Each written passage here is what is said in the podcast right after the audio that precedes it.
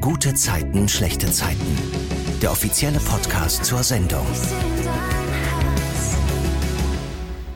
Hi, das ist der Podcast zu eurer Lieblingsserie, den ihr immer zuerst kostenlos auf RTL Plus Musik hört, bevor er dann eine Woche später auch neu jetzt übrigens, auf allen anderen Podcast-Plattformen zu hören ist. Ich bin Silvana und spreche in der Folge heute mit Lennart Borchert und Daniel Noah über das, was die Woche so bei GZSZ passiert ist. Bei GZSZ spielen sie Moritz und Sascha. Hallo. Hallo. Hey. Zu Beginn des Podcasts kommt wieder die Frage nach eurer guten Zeit der Woche. Was war es denn diesmal? Daniel, du kannst gerne anfangen. Der Lenny muss noch überlegen. Mhm. Der Ja, ist so gemütlich ich- gemacht hier mit seinen Kissen auf der Couch. Ich bin richtig neidisch. ähm, ja, ich hatte ähm, einen am Wochenende einen sehr schönen Spaziergang durch die brandenburgischen Wälder. Und ob ihr es glaubt oder nicht, ich habe einen Wolf gesehen. Was? Ich habe einen Wolf gesehen und ich habe es vorher manifestiert, dass ich diesen Wolf sehen werde. Ach Quatsch. Und der ist mir einfach während des Spaziergangs in ungefähr 500 Meter Entfernung über den Weg gelaufen. Warst du mit Hund? Ich war selber mit meinem Hund Mhm. unterwegs und ähm, im ersten Moment dachte ich, da ist ein Hund, Mhm. der mit seinem Härchen da irgendwie in den Wald, weil der ist halt hinter so einer, mh, da waren so ein paar Baum, Baumstämme aufgereiht und ich dachte, deswegen ist er dahinter verschwunden und ich dachte, da wäre ein Weg gewesen. Dann bin ich halt weiter, schneller, schneller immer auf den, auf den Wolf zu und habe dann um die Ecke geguckt, war aber nichts mehr. Es war weder ein Hund zu sehen, noch ein Härchen zu sehen.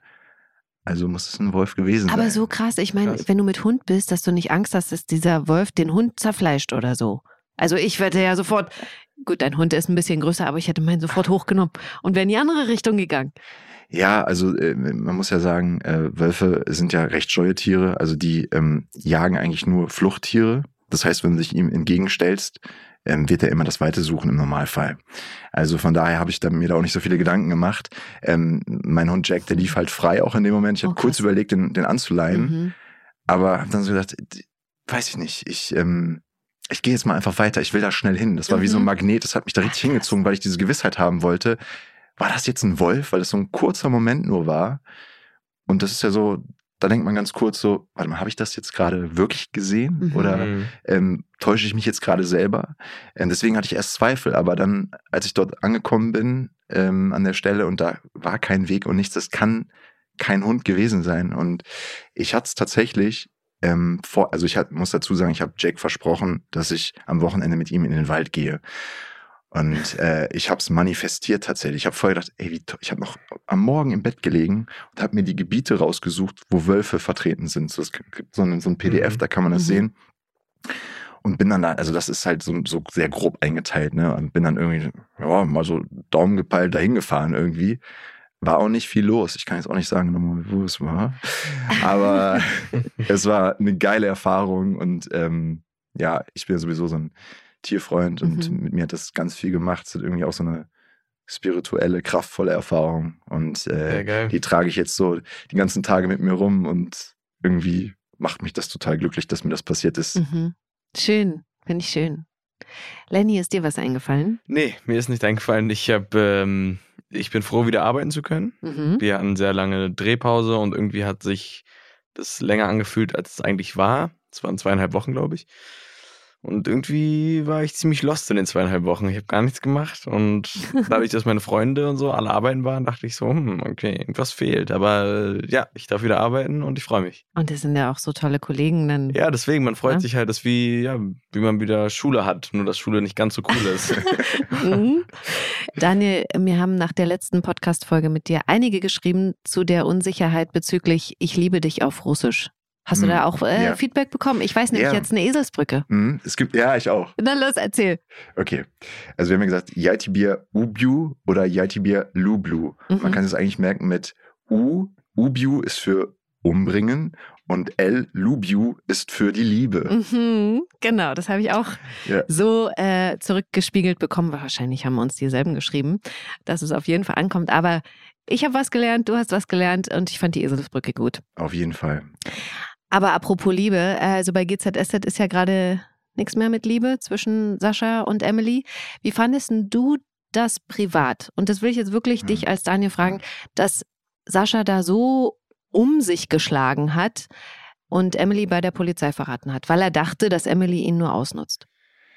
Ja, also ich sag mal, mh, manchmal gerät man im Leben in Situationen, die einen Dinge tun lassen, die man nachher bereut. Mhm. Ähm, impulsive Entscheidungen. Kennt irgendwie jeder in einem Streit. Man wirft dem anderen etwas an den Kopf und vom Herzen her meint man es aber eigentlich nicht so. Ja, wie, wie finde ich das selber? Also ich bin ja auch mit der Figur so ein Teil verwachsen. Ne? Und das ist schon, äh, es gibt für alles ja immer eine Rechtfertigung, warum man etwas tut. Und Mhm. ähm, gerade so eine Figur wie Sascha, der in der Vergangenheit, natürlich wird das noch nicht so aufgerollt, aber gewisse Enttäuschungen erlebt hat, Ja. äh, ein Ohnmachtsgefühl gehabt hat und äh, was er aber nie wieder erleben möchte. Und er kommt wieder in so eine Situation und ähm, er schenkt einer Frau Vertrauen, was ihm sowieso schon schwer fällt, dieses Vertrauen zu schenken. Und er wurde ja vorher schon mal enttäuscht, muss man sagen. Es ist ja schon diese die zweite Chance, weil Emily ihn ja auch ähm, belogen hat. Das stimmt. Und ähm, ja, deshalb, ich find's krass. Also ich finde seine Mhm. Entscheidung krass. So, ähm, ja, ich stehe da so ein bisschen zwischen den Stühlen, muss ich sagen. Also ich kann, kann nicht sagen, ich hätte ich genauso reagiert. Weiß ich nicht. Also weiß ich nicht. Das ist wirklich ein Ding. Ich glaube, ich hätte das Gespräch gesucht und ich glaube auch, ähm, ich wäre in dem Moment, wo ich den Kuss gesehen hätte, wäre ich direkt hingegangen und hätte, hätte gesagt, ey Leute, was ist hier los? Mhm. Wollt ihr mich hier gerade verarschen? Mhm. So und hätte das da versucht aufzulösen. Aber manchmal, wenn man in so einem Schockmoment ist und dann ein, so wie so ein Schlüsselreiz, Dinge wieder hochkommen aus der Vergangenheit, dann ergreift man die Flucht. Mhm. Ja. Und das war auch so, so was bei Sascha halt auch. Und ähm, ist ja eh so, eh sowieso so ein bisschen so ein Eigenbrötler. Voll. Und ähm, deshalb, äh, ja, sind solche Entscheidungen auch krass. Aber ich glaube, er ist auch ein Mensch, der in Extremen lebt. So. Hm. Und ähm, daher finde ich die aus Rollensicht die Entscheidung, ja, nachvollziehbar. Und für die Geschichte ist es natürlich auch toll, Ja, da, das das, was da passiert ist. Aber Lenny, wir haben ja schon mal über das Thema Eifersucht äh, gesprochen und du hast Mhm. gesagt, du übst dich darin, Mhm. es nicht mehr so stark rauszulassen. Wie läuft's? Sehr gut. Gut. Ja, ja. Daniel, wie ist das Thema Eifersucht bei dir privat? ähm, ich bin da ehrlich gesagt ziemlich entspannt. Ach ja. Ja, aber es gab, ähm, Lenny ist ja ein paar Jahre jünger, aber es gab auch Zeiten, so Sturm- und Drangzeiten, mh, wo man natürlich da seine Erfahrungen gemacht hat und äh, wirklich, ja, es ist schwierig. Natürlich, irgendwann findet man vielleicht einen Umgang damit und äh, das ist auf jeden Fall entspannter, wenn man weiß, so hey, es hat viel mit Vertrauen zu tun. Ne? Und dann, wenn man eine, eine Beziehung hat, die, die äh, auf einem Fundament von Vertrauen irgendwie fußt, so, so ein tiefes Ja, das- Vertrauen. Das Gefährliche ist natürlich, es kann auf Vertrauen basieren, aber es kann natürlich dann auch umso schlimmer kaputt gehen, wenn sowas passiert. Also es ist natürlich, weißt du, wie ich meine, wenn Mhm. dann dennoch irgendwas rauskommt oder so, kann natürlich nicht nur so, dann ist das ganze Fundament einfach kaputt. Aber natürlich. Ja. Man muss damit äh, klarkommen und das ist, äh, läuft sehr gut, aber ja. Ich denke ja auch, das hat immer was mit, also ich glaube auch, dass das, je älter man wird, dass das nachlässt, weil man sich selber auch so, man weiß, wo man steht und vielleicht wie viel wert man ist, ne? Was, weiß ich nicht, ich kann das schwer erklären. Aber, also ich würde dich jetzt nicht als nicht selbstbewusst einschätzen. Also ich Nee. glaube, daran liegt nicht, Nee, dann nee, wahrscheinlich eben Erfahrungen oder was weiß ich, Ja, ne? Ähm, aber ich glaube schon, dass sich das legt. auf jeden Fall. Es gibt auch Menschen, die sind im hohen Alter noch äh, total Ja, eifersüchtig. Glaubst du, so eine Ja. Omi und ein Opi? Also, Doch, weißt du, das ist doch Ja, süß. ja, was, ja, Omi und Opi, okay. Ähm, es ist ja schon, also ich glaube, Leute, die so lange zusammen sind oder was so lange hält, ja, äh, da ist, da ist das Grundding irgendwie schon gelegt. So. ja, okay. Aber äh, manche Menschen, ja, weiß ich nicht, ich glaube, die brauchen irgendwie diesen, diesen, diesen Stressfaktor Mhm. oder so, ne? Und äh, Ja, okay. sind vielleicht mit sich noch nicht so ganz im Reinen und suchen noch oder so. Und naja, das ist jetzt ein anderes Thema. Okay, also Ja. Lilly ist ja diese Woche kurz davor, bei der Polizei auszusagen und die ganze Schuld auf sich zu nehmen, äh, dass sie Martin in die Havel geschubst hat und er dann vermeintlich ertrunken ist. Sie will nämlich einfach nicht, dass Emily möglicherweise ins Gefängnis muss, nur weil sie, also Lilly, was mit Martin hatte und er dann durchgedreht ist. Aber Emily schafft es noch rechtzeitig, Lilly von dieser Aussage abzuhalten. Das ist allerdings so knapp äh, und die Ausrede, was sie da jetzt auf der Wache wollte, die ist so lala, sodass der Ermittler ihnen die Unschuld nicht glaubt, die sie natürlich wieder beteuern. Da will ich auch nochmal privat nachfragen, wie gut seid ihr in Ausreden erfinden? Schnell, auf die Schnelle? Weil hier muss es ja schnell gehen, ne? In der Schule war ich immer Weltmeister. Ah ja, echt? Ja. Und ähm, mein, mein ähm, Taekwondo-Trainer hat auch immer gesagt, nein, du hast auch für alles immer eine Ausrede. ähm, Würde ich, ja, wenn es drauf ankommt, also ich bin, ja. Ich glaube, ich bin nicht so gut daran. Ich glaube, man kann mich lesen. Eine Ja. ehrliche Haut. Eine ehrliche Haut. Ja. Mhm. Und äh, jetzt ist es ja so, dass Paul so sauer ist auf Sascha, dass er Emily nie hat und Lilly verraten hat, dass er Sascha im Kiez anspricht, als der da gerade im Auto sitzt. Erzähl mal bitte, Daniel, wie dieses Gespräch verläuft. Naja, also ähm, Sascha sitzt im Auto und ähm, Paul kommt dazu, äh, klopft an die Scheibe Mhm. und sagt, was machst du hier? Stalkst du schon wieder Emily? Und ähm, das triggert ihn natürlich. Er steigt aus und äh, ja, es kommt im Prinzip zu einem Streit. Also erstmal äh, denkt man, dass die beiden jetzt aufeinander losgehen. Aber äh, Paul sagt dann zu Sascha, also das Blatt wendet sich und sagt dann, dass er Emily geküsst hat und dass sie ihn noch weiterhin liebt und immer geliebt hat. Und das ist eigentlich ein starker Move von Paul, aber bei Sascha im Kopf läuft gerade ein anderes Programm ab. Da ist im, nämlich immer noch, also da ist zu viel Zerrissenheit. Was soll er jetzt glauben? Wer sagt hier die Wahrheit? Mhm. Und äh, er schmettert das alles ab. Und ja, es kommt zu einem kurzen, ja, zu einer Schubserei, sag ich mal. Und ähm, Emily kommt dazu und Sascha fährt dann von dann. Mhm. Ich fand das überhaupt krass ab. Jetzt hast du gesagt Schubserei, aber bei Sascha war ja auch rein körperlich auch schon mehr los. Ähm, ich will da auch noch mal ganz kurz drauf eingehen, habe mir das auch aufgeschrieben, weil ich das so krass fand, äh, die Nummer mit dem Erpresser, wie Sascha Mhm. mit dem Erpresser umgegangen ist, da an die Heizung gefesselt und geknebelt. Äh, Was sagst du denn dazu, wie der so da so agiert? Auch okay. Ja, wie gesagt, also es muss ja. Du liebst ja deine sein- Rolle. Äh, ja, man muss ja, ich, Mhm. na klar, also äh, das wäre schlecht, wenn Ich nicht. war so geschockt, ne? Ja, deswegen, ich finde das, also natürlich, schauspielerisch ist sowas natürlich immer äh, toll, wenn man viele Facetten zeigen kann. Und ähm, ich, ich, man versucht dann ja auch immer eine Begründung zu finden für solche Verhaltensweisen. Ne? Das macht man ja nicht einfach so. Mhm. Und ähm, ja, Sascha ist einfach ein impulsiver Typ und ey, ich bin auch selber impulsiv, sehr lange sehr impulsiv gewesen und äh, habe da für mich da meinen Weg gefunden, das alles so ein bisschen runterzufahren. Und ähm, ich muss sagen, ey, wenn, wenn da meine Freundin oder meine Liebe, meine große Liebe erpresst wird und dieser Typ dann noch weiter darum eiert und nochmal sagt, ey, ich, ich werf dir hier das vor und ich werde euch alle verraten, und der hat immer noch nicht kapiert nach dieser Nummer, ja, dann kann man auch mal ein bisschen gröber werden. Also, ey, ich meine, ob es jetzt der Weg so genau sein Mhm. muss, wie Sascha das da gemacht hat, weiß ich nicht. Aber ja, wir sind alle nur Menschen. Und ähm, ich glaube, dass wir manchmal einfach in Situationen geraten, wo auf, sich auch mal ein Schalter umlegen kann. Also er hat ihn ja nicht umgebracht. So. Nee. Ne? Ich meine, das war schon krass, dass, das, das wusste er nicht, dass er Diabetiker ist. So, das war, war hatte der Zufall da halt, oder die guten DrehbuchautorInnen damit reingeschrieben, ähm, das Ganze nochmal ein bisschen dramatischer zu machen. Und das wusste Sascha einfach nicht. Das heißt, er ist in eine Situation gekommen, die ihn natürlich dann zusätzlich nochmal ähm, zugesetzt hat. Mhm. Aber weil wir auch im letzten Podcast, in dem du warst, schon darüber gesprochen haben, über diese Rolle auch als Polizist, die Mhm. er ja da auch nutzt.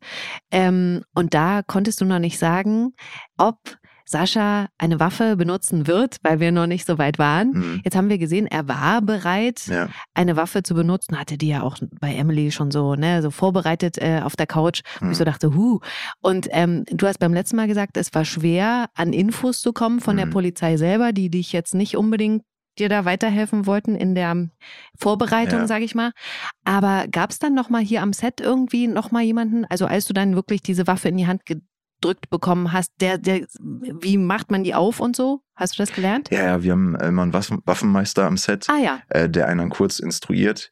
Ähm, ich habe mir aber auch selber, ich habe zu Hause noch eine, äh, ja, so eine, so eine äh, Schreckschusspistole Oh, von meinem oh. Opa, äh, defekt. Mhm. Ähm, nein, ich habe natürlich auch im Vorfeld ähm, viel über YouTube nochmal angeguckt, äh, wie hält man die Waffe konkret als, als Polizist. Ähm, und ähm, genau, deshalb auch mit dem Waffenmeister zusammen war das eigentlich kein Problem. Okay. Ja. Und äh, Lenny, erinnerst du dich an was, was du mal am Set benutzen musstest, wo du vorher sozusagen instruiert wurdest, weil du das noch nie benutzt hast? Äh, ja, tatsächlich mit Marc zusammen bin ich Kran gefahren. Nee, nicht Kran, Ah, nennt man den? Bagger. Bagger. Bagger. Ah, Ich bin Bagger gefahren. Ähm, das war auch ganz cool. Da haben wir aber gar nicht keine Einführung bekommen. Und äh, wir haben uns reingesetzt und haben gesagt, der schaltet das dafür, der schaltet das dafür. Viel Spaß. Ich meine, viel kann man damit ja nicht falsch machen. So. Aber mit der Waffe denke ich mal schon. Ja, aber stimmt, das habe ich ganz vergessen. Ich habe ja wirklich, wenn ich jetzt darüber nachdenke, ich habe irgendwie gedacht, der wäre ferngesteuert gewesen. Nee, nee, aber nee, dass nee, ihr nee. den selber natürlich da die Hebel gedrückt habt. Ja, das Ach, war krass. auch, das war ganz witzig, ja. Also Bagger fahren, genau, das war. Mhm. Aber bis jetzt auch, glaube ich, das Einzige. Also wenn es bei GZS immer nicht mehr so laufen sollte, dann kannst du auf dem Bau anfangen. Auf dem Bau, aber nur Bagger. Bitte. Ey, Und im Kreis Und im drehen. Kreis drehen. ist doch schon mal was. Geil. Hier in der Geschichte ist es ja so, dass Nihat von Gerner angeboten bekommt, den Erpresser mal durchleuchten zu lassen. Und dabei stellt sich heraus, dass er wirklich mal früher für Martins Kanzlei gearbeitet hat als Hilfsarbeiter, Fensterputzer oder irgendwie sowas. Auf jeden Fall gibt es eine Verbindung. Und da dachte ich, und das habe ich ja schon ein paar Mal im Podcast gesagt, da, also, na endlich. Das habe ich mir die ganze Zeit gedacht, dass Martin und der Erpresser da zusammenhängen. Also, okay. Hier haben wir die Verbindung. Was ich allerdings dann nicht dachte, äh, war, dass Sascha dann doch nochmal bei Emily vorbeigeht und sich jetzt doch auf ein Gespräch einlassen will, was sie ihm ja auch mehrfach angeboten hatte, das mal Mhm. auszusprechen und zu klären. Warum macht er das denn jetzt doch noch? Ja, also da ist eine ganz kleine innere Zerrissenheit. Ne? Habe ich jetzt die richtige Entscheidung getroffen? Mhm. Das Kind ist schon in den Brunnen gefallen, das heißt, die Ermittlungen laufen. Er hat, er hat sich der Polizei offenbart, hat sein, sein, äh, ja, sein Polizeikredo quasi verraten, sich für die Liebe entschieden, Mhm. ähm, wurde dann aber brutalst enttäuscht. Und natürlich sind da noch Gefühle und natürlich ist da noch eine Hoffnung da zu, was kommt da noch? Es ist ja in der Szene so tatsächlich der entscheidende Punkt, wo Sascha geht, Ja. wenn Emily sagt, das kannst du mir nicht antun. Es geht wieder nur um sie, Ah. um sie. Mhm. Ja, ich finde es auch schwierig, dass in der Szene, dass das so deutlich wird. Nee, ähm, das ist voll cool, dass du das sagst. Mir ist es nämlich, also, ja, danke. ja, weil ähm, genau, also da ist natürlich, das ist, das ist, er schwimmt in, in, in seinem, in seinem Strom, in seinen Gedanken und natürlich hat man Zweifel, die richtige Entscheidung getroffen zu haben. Und Mhm. Ähm, da, da war wieder so klar, okay, es geht mal wieder nur um dich. Das hat, spürt er und ist dann Okay. raus. Ey, cool, dass es den Podcast gibt. Ja. Jetzt habe ich, also wirklich, dass Ja. du das auch nochmal so erklären kannst, weil für mich ist das jetzt gerade so ein Aha. Ja, finde ich auch, weil ich das in der Szene, ähm, ja, es ist schwierig, weil es halt vorher auch nicht so nie erwähnt wird Mhm. oder mal zum Tragen kommt. Geht's mal wieder nur um dich. Also Mhm. so habe ich mir das natürlich dann gebaut für diese Szene Ja. auch irgendwie, äh, dass die funktioniert, ja. Das Krasse ist ja dann wieder, dass Emily und Paul erfahren, dass der Erpresser dann eben verstorben ist. Die Nachbarin sagt, Mhm. ja, irgendwas mit der Diabetes. Und da kombinieren Lilly und Nihat schnell, die sind ja eh solche Logikfüchse und Quizmaster und so, ne? Ähm, die schließen nämlich nicht aus, dass Martin danach geholfen haben könnte, weil der Erpresser das Ding ja jetzt äh, verkackt hat, sagen wir mal so. Und Lilly verfällt dann noch mehr in Panik. Aber Paul kommt jetzt voll so in den Machermodus. Äh, der will nicht untätig sein, macht sich Gedanken, die er dann auch mit Emily teilt.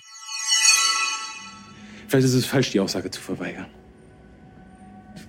Wenn ihr zur Polizei geht und denen sagt, was genau passiert ist, vielleicht fahren die nach Martin. Die haben ja, die haben ja ganz andere Möglichkeiten. Oder anders gedacht.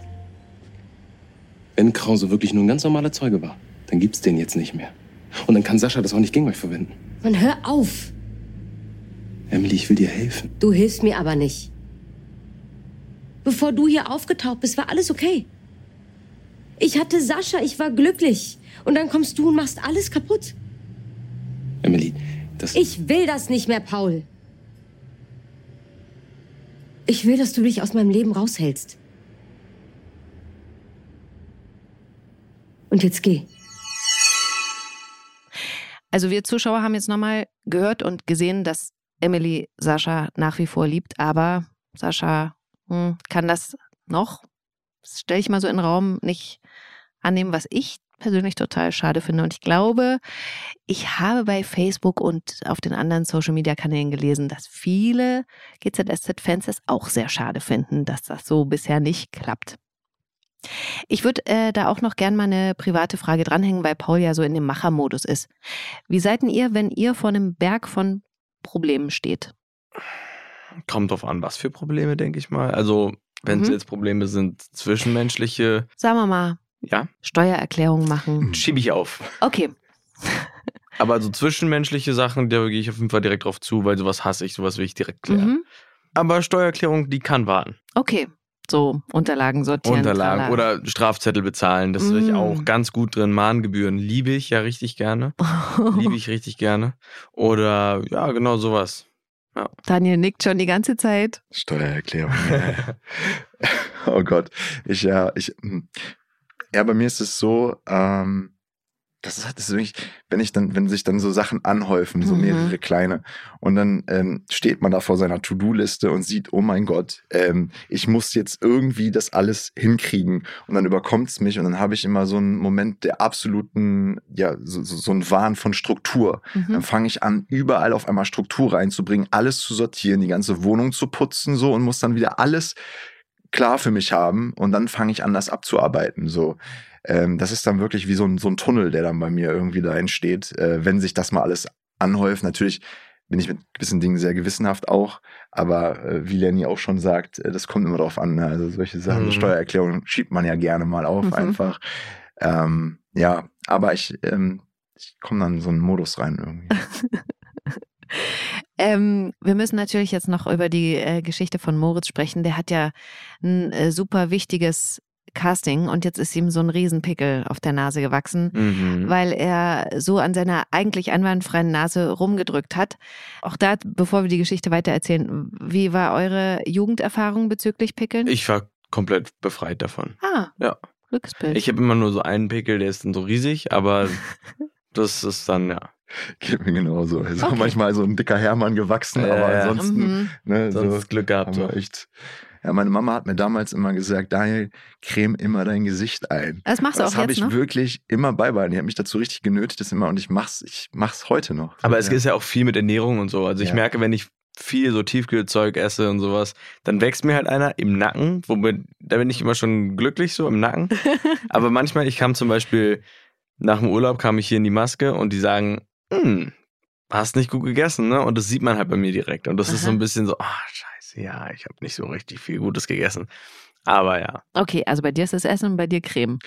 Ja, ich gebe da Lenny schon recht, auf jeden Fall. Ne? Du bist, was du isst, das kommt ja auch von, Mhm. von Ja, innen ja. so, ne? Aber ich würde mal sagen, das hat natürlich dazu beigetragen. Danke, Mama. und jetzt der Pickel von Moritz, der war hingeklebt, ne? Äh, der war, genau, ich mit so Silikonzeug oder Okay. irgendwie sowas. Wie so eine Wunde mäßig so. ein- Ja, ich weiß nicht, wie, was das ist, aber ja, irgendwie so. Genau, wie eine Wunde, aber dann eklig bemalt. War auch eklig. Hast du Fotos gemacht? äh, nee, habe ich nicht. Okay, gut. So Instagram-Selfies, so. Nee. Ja, nee, nee, ist jetzt nicht so, was ich so jeden Tag sehen will oder muss. Mhm.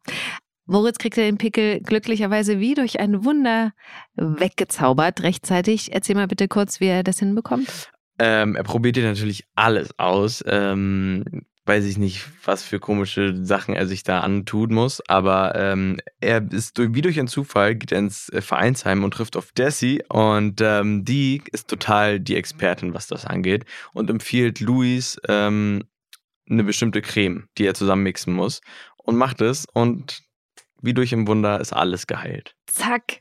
Aber so toll. Also, ich habe ja, ich habe ehrlich gedacht, als äh, Moritz sagt, ah, es krabbelt jetzt so, es kribbelt, habe ich gedacht, jetzt ist Worst Case. Ja, Das halbe Gesicht wird weggeätzt sein, so mäßig. Wäre auch krass gewesen, glaube ich, aber nee, es hat geklappt. Okay.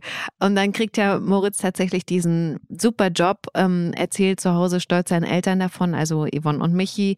Allerdings will er nicht, dass Joe nochmal über diesen Vertrag guckt. Ähm, ich vermute mal, da will er ihm beweisen, dass er das natürlich alles selber kann. Aber selbstverständlich, Moritz ist alt genug. Ja, und weil er sich, glaube ich, auch von ihm so ein bisschen belächelt fühlt, weil er. Ja, er hat ja seinen Job hingeworfen Mhm. Und hat gesagt, ich werde Model, ich brauche euch nicht mehr, ich kriege alles alleine hin. Dann werden wir mal sehen, wie es funktioniert. Wie machten ihr das bei euren Verträgen so? Guckt da nochmal jemand drüber oder Ja, klar. Natürlich, ja, ja. ihr macht es nicht alleine? Also, Ähm, ich ich mache es nicht alleine. Ich glaube, es gibt ein, zwei Kollegen, die das selber machen. Mhm. Ähm, ganz ehrlich, ich bin mir da auch zu faul. Ich würde es aufschieben und dann würde, würden die Chefs hier vor meiner Tür stehen und fragen, Lenny, was ist denn jetzt eigentlich? Und dann, oh, stimmt, Steuererklärung. So, ja. Hm. nach dem Motto, ja. Ja, als Schauspieler arbeitet man lieber kreativ, als irgendwie sich da mit Bürokratie und Mhm. Gesetzestexten und, und, und Verträgen rumzuärgern. Deswegen gebe ich das auch immer gerne an meine Agentur ab. Mhm. Und dann hat ja Moritz auch schon dieses Shooting in so einer Art Lagerhalle. Hm, Kannst du was davon erzählen? Was war das? das war eine alte Fabrik, Ah. Metallfabrik oder irgendwie so. Da haben sie auch schon mal gedreht. Da war Emily irgendwie gefesselt, irgendwie irgendwas. Ach, ja, schon ja. vor Jahren, dieses, ja, ja. das mit dem, oh, das mit dem Bottich da, wo Ja, sie genau. von Carla, Carla. Genau. Ich glaube, das war es. Das war in der Fabrik auch. Ach, krass. Ja, Mhm. ah, ah. es war eine Riesenhalle, ultra geiles Set. Also es hat richtig Spaß gemacht, dass sie da nochmal aufgezogen haben und so. Und ähm, ja, das Shooting war geil. Und war es kalt oder? Nee, tatsächlich Ah. nicht. Sie haben mich gewarnt, dass es sehr kalt sei, aber irgendwie war ich so unter Adrenalin und die Mhm. Scheinwerfer waren so warm und so. Es hat, ja, es hat Spaß gemacht. Und was ich ja bemerkenswert fand, waren wirklich die, die Posen, die du da hingelegt Mhm. hast. Wieso kannst du das so? Ich weiß das nicht. Ich Es hat, fand das wirklich richtig gut. ja, es hat, äh, es hat geklappt. Ich weiß auch nicht. Ich habe kein Coaching dafür gehabt, nichts. Ich hab, ja. Also das Ding ist, ähm, die haben einen echten Fotografen engagiert. Mhm.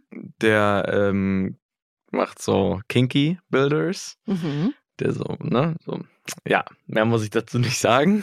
Auf jeden Fall ähm, ist der halt Fotograf und meistens haben wir halt Komparsen, die keine Fotografen sind, die das spielen und dadurch ist es natürlich immer noch ein bisschen schwieriger. Ich hatte einmal einen, eine, ein Shooting, da ist äh, Valley, also Sunny, hat er die Fotos gemacht, ganz am Anfang von Moritz seiner Bei Karriere. Vlederbeck da. Bei Vlederbeck. Mhm.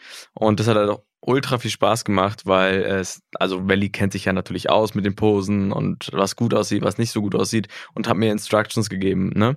Und ähm, das war bei dem Shooting genauso, weil der Fotograf natürlich auch ein Auge dafür hat. Und der hat mir auch immer mal wieder so ein paar so Anweisungen gegeben, die ich machen sollte. Und dadurch hat das ziemlich gut funktioniert, weil ich habe mein Zeug mit eingebracht, er hat sein Zeug mit Mhm. eingebracht und es wurden geile Bilder. Also sind auch wirklich dann Bilder daraus. Sind entstanden. Ach, cool. Okay, also. Bei dem Shooting äh, wird ja Moritz von so einem Typen beobachtet, der ihn auch äh, anspricht und ihm Komplimente macht und äh, voraussagt, dass die anderen dann auch auf ihn abfahren werden. Und da dachte ich echt so, nee, schon wieder so ein ekliger, wieder bei Vlederbeck, wo der, Der Perversling. ja, Mhm. aber nee, der will erst erstmal was anderes erzählen. Ja, er hat gefragt, ob er mit Moritz essen gehen kann. Und natürlich auf ganz entspannter Basis für 800 Euro. also, hm, äh, Ja, was lachst du so? ich finde das schon so, weiß ich nicht. Also, er will Moritz kaufen. Er will Moritz kaufen, aber zum Essen gehen. Hm. Ist es dann noch kaufen? Also ja, natürlich, aber ist es so, ich meine, du gehst mit ihm essen, ist es, weißt du, wie ich meine? Ja, weiß ich, ich würde es nicht machen. Moritz macht's ja auch nicht. Macht's auch nicht, das stimmt. Was Jonas irgendwie nicht nachvollziehen kann. Nee. das ist so lustig. Der ist so immer so, weiß ich nicht, ist das naiv oder? Äh, Nicht naiv, doch, ein bisschen naiv, glaube ich, ist es schon, aber so. Aber ich finde toll, dass Moritz das so wichtig ist, dass Luis dann nicht Ja, ein komisches Gefühl bei kriegt, wenn er mit einem anderen Typen essen geht. So. Mhm. Aber was ich richtig toll finde, ist, ähm, dass Moritz Luis und Jonas beschenkt von der Gage, die er ja noch nicht hat und denen so schöne Sachen kauft. Und, und sich auch freut über das, was er denen besorgen kann. Mhm. Ich muss noch davor sagen, dass Laura, das ist ja, glaube ich, zumindest wichtig, weil ich hab da auch wirklich drauf geachtet. Laura sagt ihm, ey, du hast da ein Foto gepostet bei Picshot und da ist die Kollektion im Hintergrund und das könnte ja gegen deinen Vertrag ähm, sprechen. Und Moritz löscht dann deswegen das Mhm. Foto. Ich glaube, also wie gesagt, ich kann auch immer nur so weit gucken, aber dass das noch eine Rolle spielen wird, weil sonst wäre diese Szene wahrscheinlich nicht so wichtig. Du, ich weiß es gar nicht genau, also. Ähm, auf jeden Fall, um nochmal auf die Gage zurückzukommen, die er noch nicht bekommen hat und trotzdem seine Familie und Freunde sozusagen beschenkt. Mhm. Wisst ihr zufällig noch, was ihr euch von eurer ersten größeren Gage als Schauspieler gegönnt habt? Also war das was Besonderes auch? Ähm, also ich habe ja schon recht früh angefangen. Ich habe Ja. eine TUI-Werbung gemacht mit fünf oder so. Mhm. Mit Detlef Book, glaube ich, hat er gedreht. Ähm, ja, äh, auf jeden Fall ähm, habe ich mir damals eine Playstation geholt. Ja. Ich bin mit dem Fahrer zusammen, meiner Mutter, weil ich meinte, ich will unbedingt eine Playstation. Ähm, der hat uns dann zum Mediamarkt gefahren und ähm, ich habe mir eine Playstation gekauft. Cool. Ja. Sowas finde ich total toll, wenn man auch, ne, weil das ist so ein, glaube ich, ein besonderer Moment im Leben. Ja, mit, mit so sechs, sieben oder so. Das war die PlayStation 2, das war natürlich Gold wert und das ist natürlich. Ähm, ja, meine Mutter hat natürlich darauf geachtet, dass Geld zurückgelegt wird für mich Mhm. und alles, hat sie natürlich auch gemacht, aber ähm, ein Teil durfte ich natürlich mir auch was aussuchen von. Das ist ja auch mein Geld gewesen. Mhm. Daniel, du? Ich denke schon die ganze Zeit drüber nach. Aber äh, nee, ich glaube, ähm, ich glaube, ich habe irgendwie durch, durch meine Eltern irgendwie einen, einen ziemlich guten Umgang mit Geld bekommen. Es Mhm. war gar nicht so, dass ich das, so mir das dann irgendwie was Spezielles gekauft habe, sondern ich war, glaube ich, immer sehr sparsam mit meinem Geld. Und ähm, Oh nein, heißt es, du gönnst dir nie was? doch, total. Oh nein! Doch, absolut. Ich finde, man muss sich ähm, ein bisschen belohnen auch für gute ja, und harte Arbeit. Wahrscheinlich habe ich äh, dann erstmal äh, das Wochenende irgendwie im Club äh, durch Zecht verbracht und Okay. habe dort alle einen, allen einen ausgegeben. Okay. Ähm, das äh, wäre damals, glaube ich, das, das gewesen, ähm, wo ich dann erstmal ordentlich investiert hätte. Mhm. So war es auch. Okay, gut. Nehmen wir das mal so. Ja, finde ich gut. Ich würde jetzt gerne natürlich noch über die Szene sprechen. Ähm, das war die letzte diese Woche im Mauerwerk. Die Preisverleihung an Ivo Med. Mhm. Gerne erwähnt ja Laura in seiner Dankesrede nicht. Er dankt nur Yvonne und Johanna. Und das ist für Laura natürlich ein herber Schlag. Und äh, auch da vermute ich, dass das noch Folgen haben wird. Das wird Laura nicht auf sich sitzen lassen. Und bei dieser Szene ist ja auch Moritz dabei, also Lenny. Mhm. Und du standst ja sozusagen ähm, vor der Bühne im Gerner Clan. Ah ja. Ja, Na, da war ja was. du hier? warst ja Was- dabei. Na, Mensch. Weil nämlich ich ja oben auf der Bühne stand, Mhm. weil ich die Moderatorin war, die diesen Preis an Joe Gerner ähm, verliehen hat. Und ähm, da wollte ich auch nochmal sagen, Lenny, du warst so lieb. Ich guckte da von der Bühne runter, musst äh, dir vorstellen, Daniel, und da steht eine Riesentraube Menschen, ne? Und Lenny strahlt mich an und guckt immer so, ja, so ja, du hast es richtig gut gemacht. Du hast es wirklich richtig, richtig gut. Ich meine, du kannst ja sprechen ja. und das ist ja dein Beruf, aber äh, das war richtig gut. Also es hat, fand ich gut. Ja. Und das war so schön, ne? so, ein- so, ein, so ein Feedback von unten zu bekommen. Ähm, so dieses so, ja, okay, ich schäme mich nicht für dich. Und, also, weißt du, so, Ja, ja, voll. wir kennen uns, aber ähm, sprich nicht mit mir mäßig so. Nee, und es war wirklich für mich so der erste Dreh überhaupt. Und dann noch bei GZSZ. Okay, wow, ich war richtig aufgeregt. Ey, was meinst du, wie es mir ging die ersten Drehtage? Ich weiß nicht, wie es bei dir war, Daniel.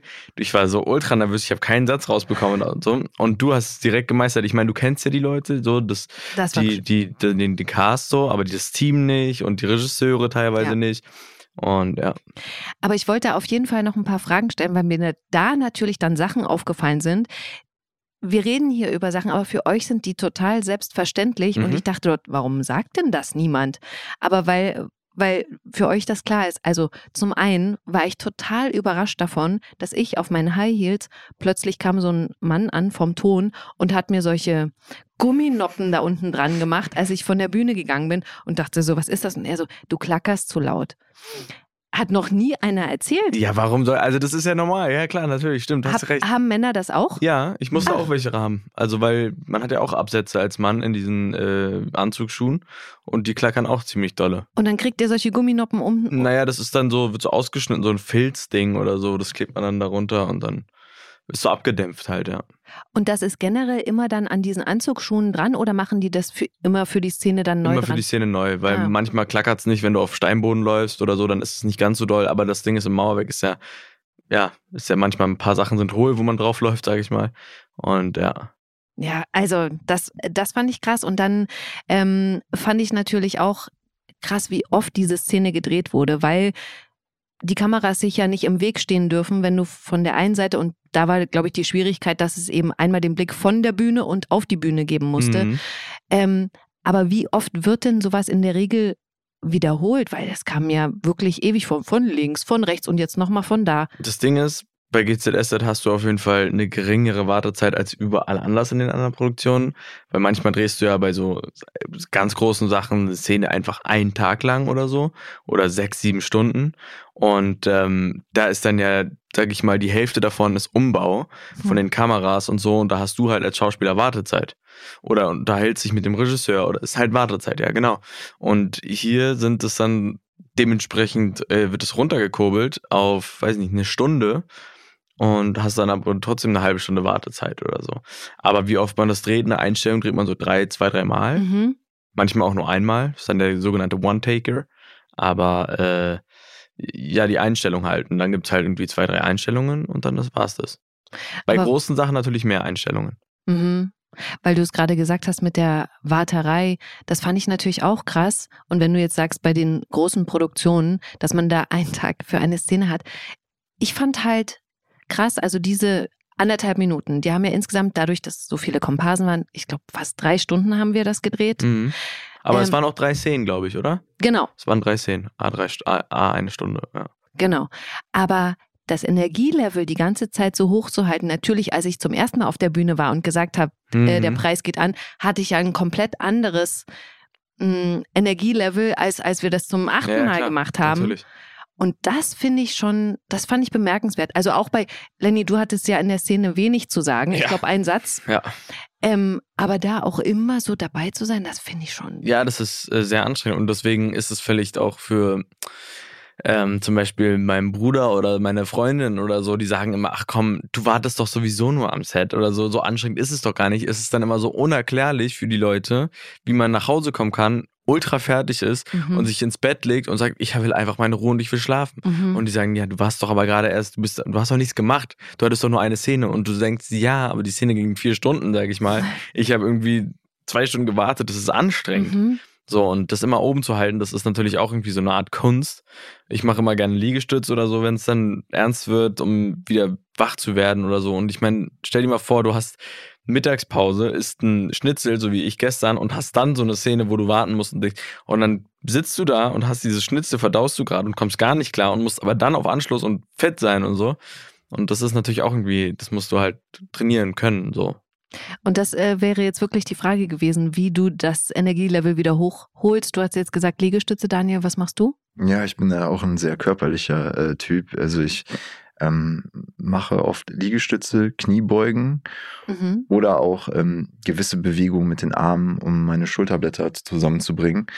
Das braucht man einfach manchmal. Also Mhm. es ist wirklich- ist wirklich so, wenn man merkt, so das Energielevel sackt ab. Gerade mit dem Essen muss man immer aufpassen. Mhm. Also ich achte immer sehr drauf, dass ich halt ähm, manchmal hat man wirklich eine Szene, ähm, einen Cliff und dann folgt die Anschlussszene nach der Mittagspause. Mhm. Und dann wieder einzusteigen, äh, dann äh, ja, muss man wirklich drauf achten, sonst hängt man da irgendwie wie so ein Sack. Ja. Manche Und, essen dann nur einen Salat, ne? Ja, Oder nur ein nur- Salat oder nur ein bisschen Obst oder sowas, ich äh, weil ich möchte dann auch nichts essen und oder wenn man so, sag mal, hoch emotionale Szenen hat, wo man ein bisschen durchlässig sein muss oder sehr durchlässig sein sollte Mhm. und ähm, dann noch mit einem schweren Magen, das funktioniert irgendwie alles nicht. Also Ich- das, Ich muss Ja. ehrlich sagen, Ja. ich verzichte da mal krass drauf, muss ich ehrlich sagen. Also dann esse ich lieber meinen Schnitzel und bin ein bisschen müde, weil ich brauche dann auch Ja. Energie, weißt ja, du. Mhm. absolut. Aber es geht dann nach hinten los und dann habe ich Mhm. keine Energie. ja, da muss man die Waage für sich finden und seinen Körper und alles kennenlernen und dann irgendwann weiß man ja, wie man besser oder wie man richtig funktioniert. Und ähm, ja, ich glaube, Atmung ist eine wichtige Sache auch. Also sich, sich reinzuatmen, auch im Vortakes nochmal bewusst zu atmen, tief zu atmen auch, ähm, um in eine Entspannung reinzukommen. Mhm. Ne? Da muss man mal gucken, was man gerade, die Szene fordert natürlich und ähm, in welcher Stimmung, in welchem Modus man ist, Mhm. um den für sich richtig zu takten. Gibt es ja verschiedene Möglichkeiten. Mhm. Also am besten wäre eigentlich eine Szene nach der Mittagspause, wo man im Bett liegt. Boah, das hatte ich schon und das ist so gut. Mit Luis, wo ich dann nur schlafen musste. Ach, cool. Weißt du, und dann bist du so, oh mein Gott, dieser Job, ich liebe ihn. Es ist wirklich richtig gut. Aber wie fandst du es denn eigentlich? Also ich meine, du warst noch nie an einem Set und hast noch Nee. nie. Wie fandst du es? Also ich fand's, wie gesagt, aufregend und ich fand krass, ich meine, ihr redet immer davon, es sind so viele Leute natürlich beteiligt. Aber, und hier waren nochmal sehr viele Menschen, Komparsen, ich glaube 30 oder so im Mhm, Mauerwerk, mhm. das ist schon echt viel. Aber mal abgesehen von den, wie viele Leute von GZS sozusagen aus der Produktion noch da rumspringen. Also der Tonmann mit seinen Gehilfen, also das habe ich auch wirklich, ich meine, da gibt's Leute, die stehen die ganze Zeit mit Arme oben und halten diese Diese Tonangel. Angel, ne? Also, was ist Ja, das ja. denn für ein Knochenjob? Das ist wirklich, ich frage mich auch, das ist wirklich, also das ist für mich eine Frage, die wird sich nie, glaube ich, aufklären, weil wie machst du das? Ja, Ja, ist auf jeden Fall ein krasses Schulter-Workout, was man da nebenbei noch vollführt. Also ich habe da auch immer großen Respekt vor und äh, finde es auch wahnsinnig. die äh, wechseln ja auch nicht ab. Mhm. Das ist ja die ganze Zeit. Also das Ding ist, ich habe mit denen gequatscht schon mal und habe auch gefragt, wie ist das so? Und dann meinten die so, ja, zwei Minuten geht's, so lange geht ja auch nur eine Szene. Ha. Und dann aber absetzen, so länger ist nicht. Und dann hat man manchmal aber, dass du deinen Satz verpatzt, also so verpatzt und dann ist so ein Pick-up, dann fängt man wieder von ganz vorne an und guckst dann in deren Gesichter, alles zittert, alles wackelt und Mhm. du bist so, oh scheiße, die tun mir so leid. Manchmal werden die auch so ein bisschen stinkig schon, aber das kannst du ja auch nichts dafür. Die machen auch nur unseren Job so. Ja, aber eben auch die von der Maske, die dann immer wieder ankommen, gucken, dass du nicht glänzt und ne, was man alles gar nicht so so auf dem Schirm hat, also überhaupt, also ich meine, klar, der der die Komparsen sozusagen im Auge hat und sagt, du gehst da lang, aber was da also es fand ich schon echt beeindruckend, wie das alles auch so ineinander greift und was ich das krasseste fand, war, wie gut gelaunt alle waren. Hm. hm. Aber das ist natürlich bei so, bei so großen Szenen erst recht so, da freuen sich alle drauf. Das ist immer was Spannendes, weißt du, das ist, ich meine, auch für Schauspieler, die schon die 15 Jahre dabei sind, Mhm. ist es immer wieder ein bisschen was Aufregendes, wenn viele Leute da sind und so. Das hebt auch das Energielevel, als wenn es jetzt eine Szene zwischen mir und Gerner im, im Townhouse ist, wo, we- weißt du, wie ich meine? Mhm. Also das ist nochmal was anderes. Aber ähm, ja, also zum Beispiel bei dem Dreh beim Special in dem Naturkundemuseum oder Mhm. so, da waren ja alle dann total aufgeregt und so. Und das ist schon auch cool. Das sind Sachen, die hat man nicht oft, aber die sind richtig geil. Ja, und da, wo du es gerade sagst, Naturkundemuseum ist natürlich, glaube ich, nochmal eine größere Herausforderung, gerade für einen Ton. Wenn das so eine große Halle Ja. ist, hier im Mauerwerk, wo wir ja gedreht haben, da weißt du ja, da musst du wahrscheinlich gar nicht groß rumprobieren. Die wissen, wie das klingt, wo es halt und was man da Mhm. machen muss. Aber wenn du so draußen bist, ich glaube, das ist nochmal eine größere Herausforderung mit eben vielleicht dann noch mehr Wartezeit, weil man eben merkt, oh, das Auf jeden passt vom Fall. Ton. Wir haben auch, Lars und ich haben in Kreuzberg gedreht, Mhm. direkt am Mariannplatz. Ist ja auch so ein bisschen meine Gegend, wo ich herkomme.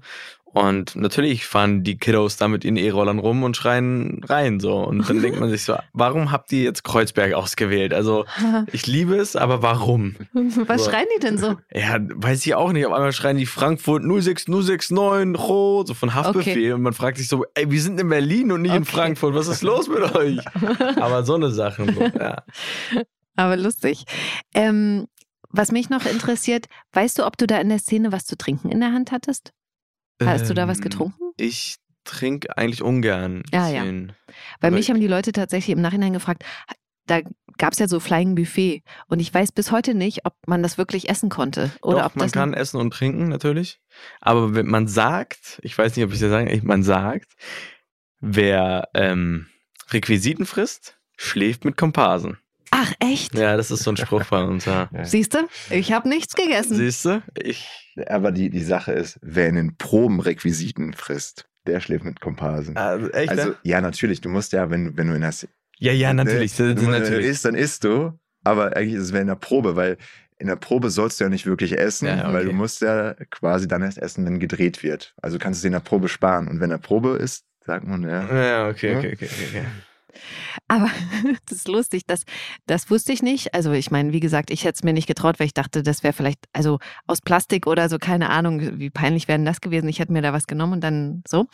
Aber was ich auch nicht wusste, und das hatte ich ähm, mit Chrissa schon mal besprochen, als sie im Podcast war, dass man in dieser Textprobe, über die haben wir ja auch schon ein paar Mal gesprochen, auch Mhm. da das Energielevel hochzuhalten, dass man da noch nicht in dieser Stimmung spricht, wie man eigentlich sozusagen das dann dreht. Und zum Glück konnte ich vorher zugucken und habe das in der anderen Szene schon gesehen. Sonst, ich meine, ich hatte den ersten Satz der Szene. Sonst Mhm. hätte ich in dieser Textprobe schon voll in diesem Mut und hätte mich dann, naja, blamiert wahrscheinlich nicht alle. Aber versteht ihr, was ich meine? Ja, das wäre ja. mir schon unangenehm gewesen, wenn ich dann so, mm, und der diesjährige, so. Ja, ja, voll. Also ich, ich finde das vollkommen in Ordnung. Also was, was spricht dagegen, ähm, 100% in der Textprobe zu geben? Nein, ich, es ist natürlich, ich verstehe sie, aber andererseits ist es immer so, ein- man muss immer so die Waage finden, weil zum Beispiel, wir haben ja auch Coaches am Set. Und da macht man die Textprobe und dann kommen die zu einem und sagen, naja, es wäre schon cool, wenn du, und dann sagst du, ja, natürlich, ich war nur Textprobe. So, Mhm. weißt du, aber manchmal wollen sie so, manchmal so, man Ah, kann es so nicht so richtig recht Okay. machen. So, man soll so ein Mittelding finden. Man soll natürlich nicht 100% geben, man soll sich das aufspannen, weil manchmal zum Beispiel kannst du, ich zum Beispiel, wenn ich weinen muss oder sowas in der Szene, kann man nicht immer weinen. Und wenn man dann weint und dann das in der Probe macht, aber dann bei mir kann ich dann nicht, ich kann es nicht dreimal oder so. Ich kann es nur Versteh ich. einmal und das reicht dann. Ja. Hm. Ja, das ist auch ein Thema. Wiederholbarkeit. ne? Ja, ja, genau, Szenen, das- ne? Mhm. Energetische Wiederholbarkeit und gerade bei so emotionalen Szenen Wiederholbarkeit Ja. herzustellen. Ja, Ja. krass. Auf jeden Aber es war cool, ne? Stimmt, ich hab's ganz vergessen, dass du da warst, ey. Ey, und du hast mich nicht in der Abnahme gesehen, sag mal. Äh, doch, habe ich tatsächlich. Ja, okay, ja. da hast du noch mal ganz kurz an mich gedacht. Natürlich, aber ist das haben äh, mir gerade voll vorbei. Ich meine, wir haben jetzt zweieinhalb Wochen keinen. Das stimmt. Und der Dreh ist ja auch, das war Ende November, Siehst du? ne? Also zwei Monate, also acht Wochen. Für mich war das alles schon in der Ausstrahlung. Ja. Ist bei mir irgendwie ganz. Und was hast du dir von deiner GZSZ-Gage gekauft, Silvana? Also, um ehrlich zu sein, ist das eine Odyssee-Geschichte. Ich weiß nicht, ob die hier hingehört, weil es geht ja nicht um mich, aber die Gage ist ja nochmal für Komparsen anders, wenn sie einen Sprechtext haben, so viel Mhm. kann ich sagen. Und als ich hergefahren bin, ähm, ist meine S-Bahn, gab es eine Stellwerksstörung und die Zeit lief ab und dann habe ich mich in Charlottenburg ins Taxi gesetzt und bin Oh nein, hierher darauf- gefahren. Ihr könnt euch vorstellen, wo diese Gage hingeflossen Oh nein, ist. das ist In ja das so doof. Taxi. Da musst du nächstes Mal, glaube ich, besser verhandeln. Oh. Nee, aber äh, um ehrlich zu sein, ich habe hier direkt gesagt, ich mache das umsonst. Mhm. Kein Problem, könnt ihr euch sparen. Ich, ein Hm. Traum wird wahr, ne? Ähm, weil es wirklich so war, ich, und das, die Frage will ich jetzt gerne anschließen, dass ich früher, als ich 17 war, dann bin ich hier nach Potsdam-Babelsberg gefahren als normaler sozusagen Fan Mhm. und bin dann hier so rumgelaufen im Filmpark und habe gedacht, jetzt entdeckt mich bestimmt gleich jemand von GZSZ. Wirklich, ja? Ja. Und dann stand ich hier so rum, ja, mich hat niemand entdeckt. Und 30 Jahre später sozusagen ist mein Traum wahr geworden. Und deswegen, das ist so, ne? Ich habe es mir so gewünscht und jetzt ist es wahr geworden. Aber deswegen, die letzte Frage des Podcasts würde ich nochmal an euch geben. Gibt es irgendwas, wo ihr früher dachtet, also ich meine, Lenny, du warst schon sehr früh im Business sozusagen. Ja, so halb halt, ne? Was? Naja, es ist so crazy, weil mit sechs oder sieben habe ich gar nicht darüber nachgedacht, Okay. was ich gerade mache. Und dann habe ich meine ersten großen Jobs bekommen und dachte so, scheiße, kann ich das eigentlich noch? Mhm. Und so, sowas. Aber Aber gibt es was, so, was so sozusagen so ähnlich ist wie bei mir, wo ihr hingegangen seid und gedacht habt, boah, vielleicht, vielleicht entdeckt mich jemand, wenn ich jetzt hier so rumstehe mäßig? ähm, willst du anfangen? Ja, also ich, ich komme ja ursprünglich aus Bielefeld. Ne? Da Mhm. gab es nicht so wahnsinnig viele Möglichkeiten, irgendwie entdeckt zu werden. Kommt nicht Klaas aus Bielefeld? Nee. Ähm, den habe ich da mal getroffen, ja. Tatsächlich vor Jahren. In so Ah, einem kommt Club. der daher? Klaas Häufer Umlauf, meinst du? Ja, kommt der? Ganz kurz, ich Ähm, muss sagen, Bielefeld gibt's da gar nicht. Ist das nicht das? Das höre ich jetzt zum ersten Mal tatsächlich. Wie kommst du da drauf? Ich wollte es nochmal loswerden. Steht das irgendwo im Internet vielleicht? ja, nee. pff. Entschuldigung, aber das ist, ich habe gehört, das muss man sagen. Entschuldige. Natürlich gibt's Bielefeld. Ich habe damit schon abgeschlossen. Okay. Ähm, nee, also für mich, äh, ich bin, äh, ich bin, glaube ich, eher in meinen, in meinen Gedanken und bin eher durch die Filme, die ich mir angeguckt habe, in diesen Filmen immer versunken Mhm. und in meinen Vorbildern und habe mir es dann selber immer vorgestellt, wie das denn wäre, wenn ich diese Rolle spielen würde. Wenn ich Mhm. da, also Set kannte ich ja so noch nicht. Ja. Also ich hatte davon noch keine Vorstellung, wie sich das, wie das aussieht, wie das anfühlt, aber man identifiziert sich ja mit dieser Figur und äh, das war immer so. Das ist bei mir alles in, in den Gedanken immer gewesen. Und ähm, ja, wir hatten halt nur das, das Jugendzentrum, da wo wir damals hingegangen sind. Und ähm, hatten mir damals die ganzen ähm, Hip-Hop-Artists, ähm, Semi Deluxe, äh, Gentleman und sowas. Die haben damals am Jugendzentrum gespielt und das war immer so der Ort, wo, wo ich viel Zeit verbracht habe einfach. Ähm, aber ja, selbst meine Hip-Hop-Karriere ist da nicht gestartet. Okay, aber zumindest eben nicht so wie ich so, hi, hier bin ich, entdeck mich Nee. mal. War ein bisschen blauäugig von mir, ne? Nee, bei mir auch Mhm. überhaupt nicht. ich finde das super. Mal gucken. Ich frage das nochmal in den nächsten Podcasts die anderen ähm, Ja, mach mal. KollegInnen von euch, weil ich kann mir nicht vorstellen, dass ich die Einzige bin, der, der so gegangen ist als Kind sozusagen, dass man Ja, man, denkt, man liest ja auch immer die verrücktesten Stories. Ja, wurde im Café entdeckt, hier und da.